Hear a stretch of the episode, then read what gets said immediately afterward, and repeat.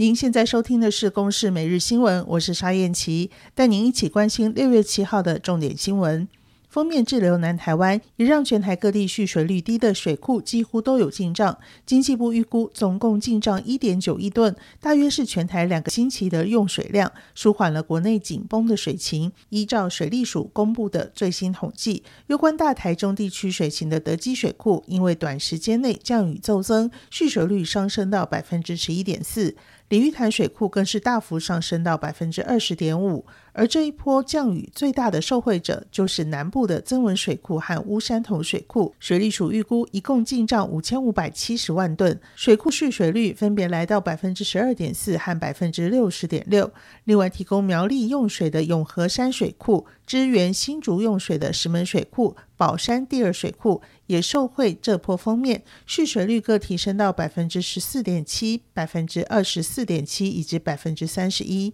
疫情当前，政府扩大纾困，从今天开始到七月五号这段期间，有八十五万名自营作业者或是没有一定雇主的劳工可以上网登录领取生活补贴费用。不过，线上登录系统还没有正式启用，六号昨天晚间网站就已经先行塞爆。有网友发现，只要登录系统就能够知道自己到底有没有符合纾困资格，因此造成六号晚间网站大塞车。劳保局的官网显示，因为网站流量较高，预计等待时间超过一天。劳动部提醒，今年扩大适用自营作业者多达八十五万人。如果劳工本身没有急迫的需求，建议可以过几天再登录。只要在七月五号之前成功上传，领取补贴的权益都一样，不会因为比较晚登录就受到影响。传统市场在好几个县市都引发防疫危机，中央推出传统市集和夜市五大管制措施。包括加强对摊贩的管理和取缔，限制民众在一个小时之内购买，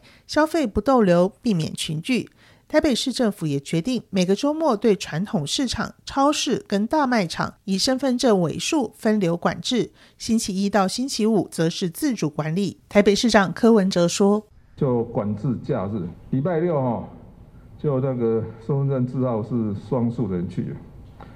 礼那个礼拜天哦，单数人去啊，所以